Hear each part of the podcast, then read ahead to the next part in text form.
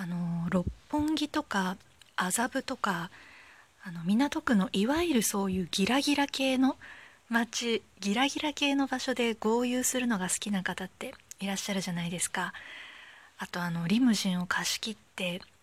シャンパンパーティーしたりとか、まあ、タワマンであの遊んだりとかあのクラブの VIP ルームで騒ぐとかそういうのが好きな方。なんかそれそういう行為のくくりとしてあなんか中二病の大人版っぽいって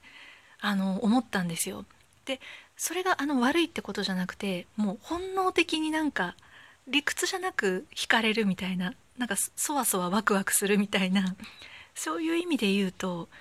そういうギラギラ系の行為ってなんか中二病に近いのかなって思って、うん、というのがあの今日恵比寿でちょっと用事があったのであの日比谷線で恵比寿に向かったんですよね。でその日比谷線って六本木通るじゃないですか。で六本木でいわゆるそういう方々っぽい人がこう乗ってきて電車に。でなんかそれを見てた時になんかこう謎のワクワク感というかいいなって心底いいなって思ってあのそれがいいいいいいことだとは思わないんですよねそのずっと合流してることがいいっていうことではなくてなんか年に12回くらいそういうこう浮世離れしたとんでもない刹那的な遊び方をしてる人たちをふっとこう羨ましいって思う瞬間があるんですよ。うん、ちょっと恥ずかしいこと言ってるんですけど あの何でしょうね女の子目線なのかそれともその女の子をはばれはべらせてる側の男の方の目線なのかちょっと自分でも謎なんですけどどっちにしてもすごい楽しいだろうなって刹那的にはまず女の子側から言うとそもそもそういうとんでもないあの飲み会とかパーティーに呼ばれてる時点で圧倒的な容姿であるっていうことが認められてるわけじゃないですか。あの当然とんでもなくお金ある方々は本当に容姿で呼ぶ呼びますよね女の子を。だからほぼ素人ではないような容姿である、まあ、少なくともその本当にお金になるくらいの容姿であるっていうことを認められているっていう多分優越感に浸れる気がするんですよね女の子としてはきっと。で多分女の子が男の人をちやほやするっていう場面の方が多いんじゃないかなって思うんですけどそしたらじゃあサービスする側じゃんと。女の子をサービスする側だったらつまんないじゃんっていう意見もあると思うんですけどサービスする側だったとしても多分そういう非日常的な空間に呼ばれてるわけですよね。もう普通の人が入れないような空間で普通だったら使わないような金額を使って遊んでるっていう。その場所にいるってなんか意外とそれだけで楽しいんじゃないかなって思うんですよ。あの承認欲求が満たされるじゃないですけどなんかきっと理屈じゃないこう満たされ感だから中二病と同じですよね。その不良がいい悪いっていうよりもなんかそれをやることにこうワクワク感があるというか謎の満たされ感があるっていう。うん。で男性の方からしても、まあ、大金を払って呼んでるって虚しいじゃんっていう意見もありそうですけどいやそれでも面白いと思うんですよね。例えば自分でお金稼いだ方だったら今までその関われなかったくらい綺麗でスタイルが良くてコミュニケーション能力の高い華やかな女性をたくさん集めて楽しく過ごせるってそれが自分が稼いだお金によって実現できてるって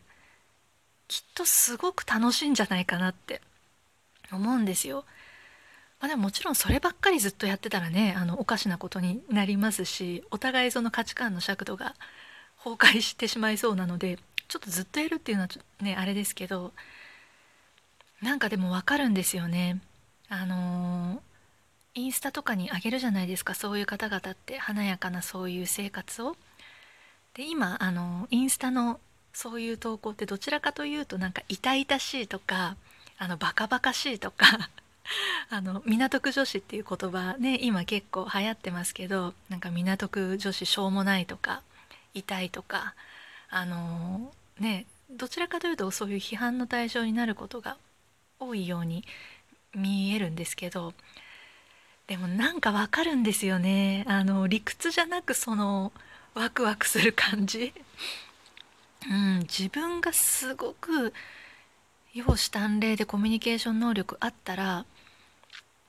一度はそういうことしてみたかったってなんか素直に思います。この年になって。うん。あのー、この前テレビにあの港区女子の方が出ててあの EXIT の番組だったのかな。でそれであの港区女子の方がいやあの普段会えないような、えっと、仕事で成功している男性とかと会えてお話できたりするのが楽しいみたいなことを言ってたんですよね。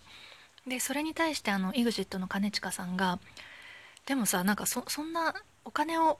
払ってその女の子を呼ぶようなこと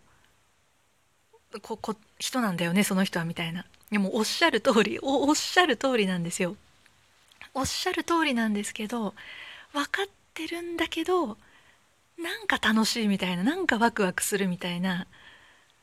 謎の、ままさにそれが中二病だなって思ったんです。あの何にも生まないんですよ。全然生産的じゃないしそれが価値観として絶対に正しいとは全く思わないんですよね。それ多分行き過ぎるとそれこそルッキズムみたいなもう女性は外見と若さだみたいになっちゃうと思うんで多分自分の首を自分で絞めちゃうことになると思うんですけどなんかでも理屈を超えたワクワク感ってありますよね。そうあとあの憧れが多分あるんだと思うんです。あの大学の時にアルバイトでキャンギャルイベントコンパニオンとかをやってたんですね。でイベントコンパニオンやってると中でもその容姿端麗な子たちはもうまさにそういうギャラ飲み三昧なんですよ。でも愛人がそれこそ愛人とかパトロンか。パトロンのおじさまが何人もいてもう住む部屋ももちろん提供してもらってるしあの身の回りのハイブランドのものとかをもう全部おじさまたちに貢がれてでギャラ飲み三昧みたいな先輩方がこう間近にいらっしゃったんですよね。で当然私はそのイベントコンパニオンの中ではあの凡な容姿って言ったらあれで自分で言っててちょっと悲しいんですけど決してその容姿で戦っていけるタイプのキャンギャルではなかったんですあの正直な話。なのでどちらかというとその仕事をちゃんとやるとか 愛想がいいとかそっちで仕事を取ってたタイプだったので多分相当憧れもあるんですよね。あの本当に容姿が優れていてそれでもあのなんだろうな人を引きつけるとかそれだけで価値があるような女性に無意識ながらいいなって多分どっかで思ってたんだと思うんですよ。うん、で、まあ、もちろんその方々がね今どうしてるのかわからないですしその若さと美しさで売ってた方ってじゃあその若さを失った時にもうすごい普通の人よりも何も手に残らないとかってよく聞く話だと思うんですけどそうなる可能性もリスクも秘めているわけですから、ね、それが正しい選択かっていうのは分かんないですけどなんかその刹那的な遊び方ができてた人たちへの憧れっていうのがどっかにあって そうなんですよ。今でも年に12回くらいあの六本木とか麻布のいわゆる高級なギラギラ系の場所で我が物顔で遊んでいる方々を見るとちょっとなんか中二病心みたいなのがああいいなって 思うことがあります。うん。ね、バカにされると思うんですけどね。すごい批判バカにされるじゃないですか。叩かれたりとか。あのねわかるんですけどね。確かにバカみたいだって思いつつもなんかちょっとワクワクしますよねそういうの。はい、まあ、ただ私はねあのー、幸か不幸かそんな優れた容姿も人脈もありませんので、えー、落ち着いた街で暮らし、えー、落ち着いたお部屋で、え明日からの仕事に向けてちょっと体を休めるというところであります。昨日のあれですねあの細かすぎて伝わらないものまねあのあの番組本当に大好きなんですけどちょっとそれの録画を今から見ながら寝落ちするっていうちょっと贅沢な日曜の夜を過ごそうかと思います。はい。それでは聞いていただいてありがとうございました。浦富士でした。